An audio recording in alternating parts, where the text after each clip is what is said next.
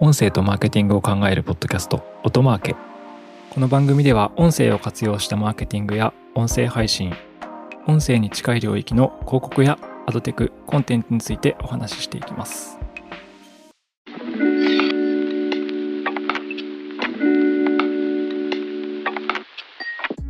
皆さんこんにちは音なるの八木大輔ですえ本日も高橋さんと一緒にお送りしますよはい、お隣の高橋哲司です。よろしくお願いします。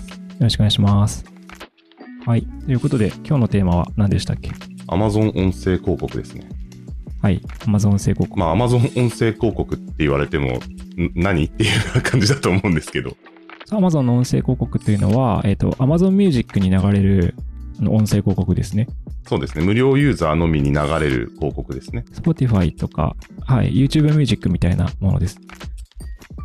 で、あの、これが、えっ、と、昨年とかですかね、から、部分的に国を絞って始まってるっていう状況であると。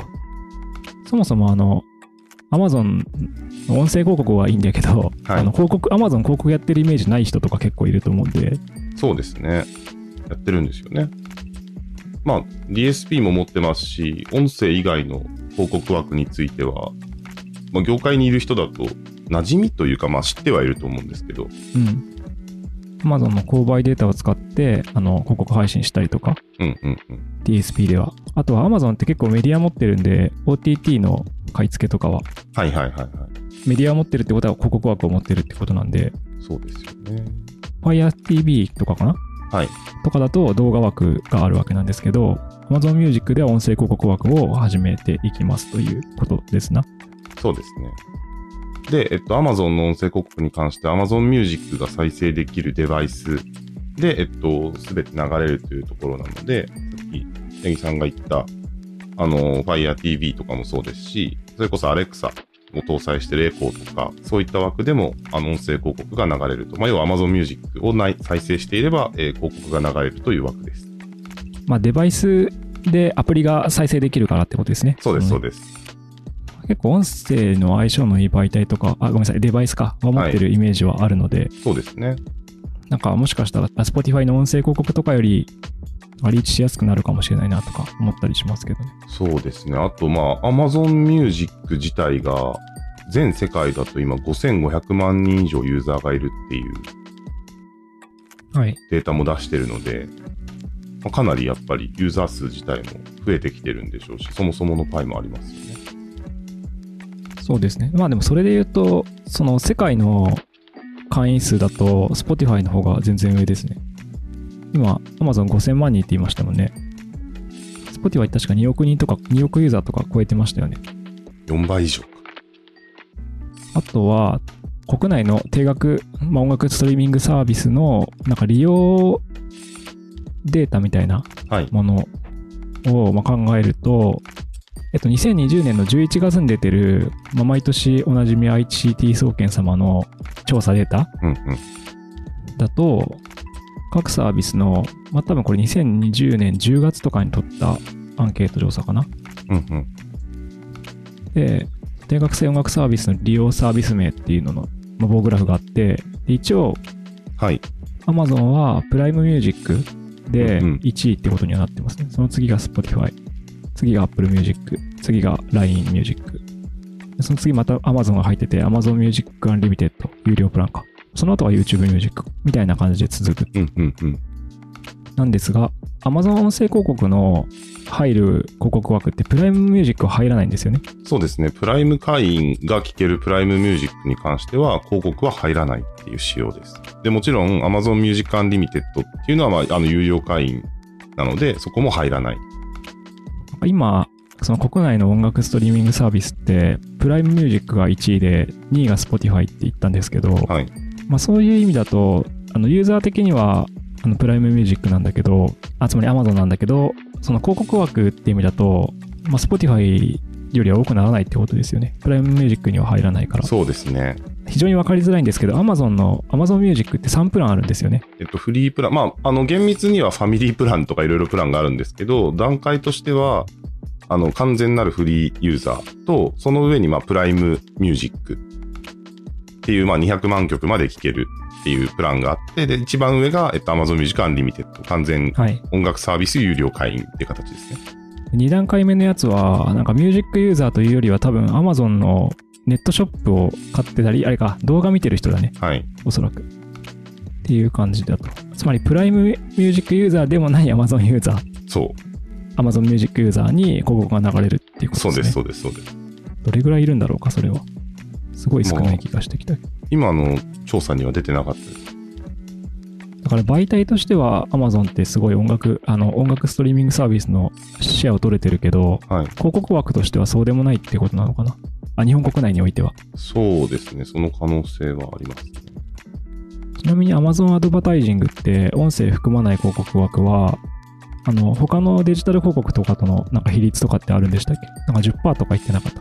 えっと、これはアメリカでのデータなんですけど、えっと、まあ、Google、Facebook が合わせてその50%以上のデジタル広告内でのシェアを持つ中で、Amazon アドバタイジングのシェアが10%以上まで伸びてきてるみたいな記事はありました。あ、なるほど。まあ、でも10%あるってのはすごいですね。そうですね。でそうそう、大事な話をしてなかったんですけど、はい。その Amazon 音声広告ってどうやって出稿したらいいのとか、どうやって使えばいいのっていう話なんですけど、はい。えっと使える国が今限られてるんですよね。えっと、アメリカとドイツと、えーイギリスとイタリアのみですね。はいはい。あ4カ国ね。 4カ。国。はい。なるほど。さっきのあの、Amazon のサービスのが3分類されててみたいなところで言うと、はい確かにプライムユーザーは多いけど、広告枠が存在している Amazon のフリープランを使ってるユーザーが多い国から始めるだろうなっていうのは思うんで、確かに。そうですなんか日ね。本はプライムユーザー普及しすぎなんじゃないかっていうまあでも説、はありますね。海外より安いって言いますしね、プライム会員の費用が。あそうなんだ。そうなんですよるほど。だから、ああいう風にシェアを取っていくっていう。そうそうそうそう、あるのかなとは思いますが。なるほど。一応なんか広告の仕様も見てみると、はい。広告枠の尺が10秒から30秒はいの音声広告が流せる。で、課金方式はインプレッション課金なんで、再生数課金ですね。はい。あと、コンパニオンバナーが出てくるっていうことですね。そうです音声ね。広告と一緒にバナーが表示されると。クリッカブルであると。はい。今、まあ、メジャーなところで言うと、Spotify と YouTube に次いで、まあ、はい3つ目、もしかしたら他にもあるのかもしれないですけど、今日本で配信できる、あ、まあ、Amazon はまたできないですけど、だと、コンパニオンバナーが出せるっていうのは大きいですよね。うん、クリッカブルな媒体ね、音声広告で。はいちなみにこれを見て、まあ、めちゃくちゃあの Spotify だなって思いました。 そ うだそうですね。 Spotify と全く同じだっていうので、だいぶまあ意識してるんだろうなって感じはしますけど。そうですね。まあ日本ではまだ買えないし、なんか先ほどの Amazon プライムの国内シェアとかの感じを見てると、まだまだ始まらないんじゃないかって感じは受けました。ただ一方で、海外だと結構いい事例も出てきてるっていう話もあるので、ああ、そっか。確かにね、ありましたね。少しご紹介できどれんば。な事例があるんでしたっけえっと、まず一つ目はサムソンですね。あの、Galaxy S10 ライトの発売に伴って、はい。これは、えっと、スマホですねスマホですね、はい。で、音声広告、プラスディスプレイ等も掛け合わせての配信だったみたいなんですけど、はい、バナーですね、つまり。そうですね。はい。バナー。ただ、音声広告ではオーディオ再生完了率がまず98%。この辺は音声広告お約束のやつですね。はい。はい、完全再再生完了率、めちゃ高く出る。もしかしたら記載なかったのかもしれないですけど、まあ、これもノンスキッパブル、スキップ不可ってことですね。うん、まあそうでしょうね。スキップできたらめっちゃポンコツですよね。Spotify とかに比べると。で98%を達成していて、で、商品の認知度は18%上昇、はい、かつオーガニックインプレッションはなんと64%上昇しましたと。はい、はい。これ面白いなって思いましたね。オーガニックインプレッションってことは多分ですけど、あの広告経由の流入じゃないんですよ。はいはいはいはい、はい。あの広告出稿してるのに広告経由の出なんですか流入じゃないって意味不明なこと言ってますけど、まあ、つまり音声広告に接触した後に別動線で多分検索とかして入ってきてるみたいなまあ、あえてオーガニックって言ってるのでそうですよね。別経路であの流入が64%上昇なんで結構音声広告の事例としては非常にまあ音声広告らしいというか面白い事例だなって思いました個人的にで、さらに商品閲覧数は763%上昇して、で、えっと、amazon.co.uk でのキャンペーン後の売り上げは29%増加と。これ、商品閲覧数っていうのはあれなんですかね ?Amazon 上でトラッキングしてるみたいなことなんですかね Amazon ページ上での計測なんでしょ多うね分そうですよね。でそれができるのがやっぱ Amazon のあの DSP 系の配信なのかなって思うんですけど、商品閲覧、だ Amazon 内でも700%、800%近く出たし、オーガニックも64%上昇したっていうことなんですね。うんうんはい。っていうような、まあ、サムソンの事例は効果が出ていたなんか購買とかだったら結構この事例見ると良さそうですよね。と。確かにあ。のあつまり Amazon 上で物を売るっていう Amazon 上に流通の口がある場合は結構これはあのバナーと組み合わせた事例でしたけどなんか効果を発揮しそうだなって思いました確かに。時々僕らもあるんですよねなんか Amazon ユーザーに配信したいみたいなはいはいはい、ありますね。少なくとも僕の問屋産権はあったことがあるはい。のでなんかそこはもうドンピシャですねあのー、Amazon ページに誘引したいっていう話もありましたし。あそうそうそれはねネットショップやってる方とかは多いですよね、はい自社 EC じゃなくてっていうのはめちゃめちゃ多い気がす多いるからですね。はい。で、もう一つ事例を紹介すると、今度はさっきのはスマホ、サムソンの例でしたけど、企業名は出てないんですけど、えっと、有名証券会社の事例。はい。 某有名証 券会社。これ僕らが別に隠してるわけじゃないだじゃないですあの、Amazon 側で開示されてる事例で名前が伏せられてるという。はいで、えっと、今回は、えーこの内容については、まず配信内容が若者世代をターゲットに自社の認知度や購買意欲を高めるべく音声広告の配信を行ったと。うん。ブランディング広告だ。つまり。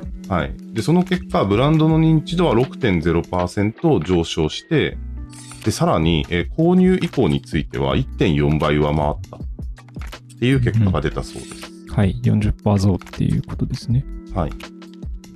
あ、あともう一個あるな。キャッチフレーズの連想度か。もう40%増。もう1.4倍っていうことですね。だからなんか刷り込みとか、ブランド名の刷り込みとか、あの、博多の塩的なはいはいはいはいこ。ととかの効果も出てたよっていうことなんですね。これ、あれですよ、ストリーミング TV と音声広告の合わせ技だったって書いてます。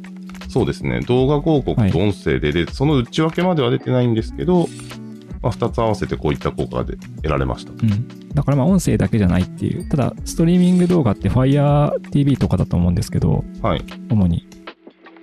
動画と音声ってよくブランディングで一緒に使われたりするので、うんうんうんうん。なんかそれで、まあ、やった結果っていう感じですね。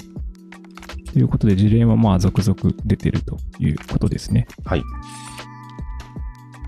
ちょっとこれ見てて思ったんですけど、なんか Amazon 音声広告は国内だと、まだすごいなんか活用できるものにはなかなかならないんじゃないかというか、うんうん。あの昨年から始まっててまだ4カ国なんで、多分広告在庫がある国からさっきも言ったんですけど、始めていくと思う、いうことだと、日本はなんかかなり後回しだったりとか、始まっても広告在庫あんまないんじゃないかって思ったんですよね。はい。まあ、一方であの、ポッドキャストの広告って、あつまり、Amazon Music の広告じゃなくて、ポッドキャスト広告って、ポッドキャスト配信側で広告挿入するんで、はいはいは Amazon いと。か Apple とか Spotify とかに送り込めるんですけど、そっち側が結構効果発揮するのかなって思ったりしました。Amazon Music 広告の話とはちょっと違うんですけど、はいはいはいはい。なぜなら Amazon プライムが面を取れてるからですね、国内のシェそアういのうことですね、確かに。そう。だから、ポッドキャスト側で送り込めば、Amazon でポッドキャストを聞いてるユーザーとかにリーチするって意味だと結構いいんじゃないかみたいな。まあ改めて、ポッドキャスト広告って今、あの、八木さんも言ったように、そもそも番組自体に配信前、手前で挿入をするから、別にそのプラットフォームの有料会員だろうが無料会員だろうが入ってくるって形になるんですよね。っていうお話ですよね。うん、そうそうそう。で結局、Amazon Music Unlimited でも、プライムミュージックでも広告送り込めるんで、はいはいはい。ただ、まあ、ポッドキャスト広告を用意したいわけではなくて、そう、日本国内で音楽はストリーミングサービスが、プライムミュージックが、もう結構ぶっちぎりで多いわけですよね。そうですね。昨年のデータだと。はい。とかなんで、そこの枠を活かせるとしたら、まあ、すぐにどうせ Amazon の音声広告が始まらないんで、日本ではね。そう、まあ、考えると、あの、ポッドキャストを使えば広告を送り込めるなって今思いました。うんうんうんうん。ポッドキャスト広告を。確かでに、。あの、手元で送り込んで Amazon Music で再生してもらうっていうパターンだとってことですね。まあ、実際その流れで、そのさっきサムソンの事例でもあったような、まあ、アマゾン内でのしょ、そのアマゾン内で購入可能な商材についてのプロモーションをするとか、うんうん。あ、そうですね。購買系はもうめちゃめちゃ強い。でもそれで使うんだったらもうちょっとあの配信できる面を増やしてほしいなって感じはします、まあ確かにそうですね。今だとなんか在庫があんまないから、結局プライムユーザーにも広告ぶつけられないしってなっちゃうんで、はいはいはいはい。あとそれで言うと、あの、ポッドキャスト広告とかで送り込むときって、あの、ダイナミック挿入だと、つまりプログラマティックとかだと、はい。あの媒体絞れるんですよね。アプリをなんかターゲティングできるんで、配信先メディアを絞れると。そう。Amazon Music 広告では違う話なんですけど、 結局、ポッドキャストの話になっちゃいますけど、ポッドキャストの音声広告だと、あの Amazon で聞いたユーザーだけに配信するってできちゃうから、うんうんうん。それ使えば技術的に Amazon 音声広告的なこともできるなって思いましたね。音楽じゃないですけどね、ポッドキャストの隙間だけですけど。まあでも、あの、ちょっと一足飛びな話にはなっちゃいましたけど、実際 Amazon も今、あの、Amazon Music 上でポッドキャストが聞けますみたいな、多分打ち出しもされてきてると思うので、。うん。てか、その前提の話をしてないで今話をしたから意味不明かもしれない そうですね。そう、Amazon Music っていうのは、ポッドキャストとあの音楽が聴けるので、聴けるポッドキャストの方には、実は、あの、ポッドキャストを送り込むパブリッシャー側からだったら広告入れられますよねって話をしてました。はい。まあ、そんな感じで。まあちょっと今すぐには始まらないかと思いますが、うん、そうですね。今回話してみて、思ったよりなんか、あの、先になりそうだなとか思っていましそうですね。た。改めて。ただ一方で事例見てるとやっぱり、なんて言うんですかね、その、他にいろんな商材を持ってる Amazon だからこその活用方法とか、まあなんか疑似的にそのポッドキャスト広告を使って似たようなプランニングできないかとか、発想が膨らむ部分はあったので、引き続きその海外の状況はぜひ追っていきたいなと思ってます。あとは、Amazon 購買直結っていうのがな、最強すぎるので、そうですねト。ラッキングで言うと。そのあたりをやりたい場合は、やっぱり、めちゃめちゃ強くなるんでしょうね。ユーザー側としてもめっちゃ楽ですもんね。あ、今聞いたの良かったから手元で買おうみたいなカードで見て買うとかできたらすごい楽ですよね。うん、あとやっぱ広告出稿の目的って究極突き詰めると物が買われたかどうかだけなんではいはいはいはい。でネットでっていうのとかがね測れるっていうところだともうそのトラッキングのとこだけでめちゃくちゃ強いなみたいなうんうんうん。 Google にもあの Facebook にも Spotify にもできないですよね Amazon のトラッキングってそうですね。だから彼らはあの広告やってるんだろうけど自分たちでうんまあそんな感じではい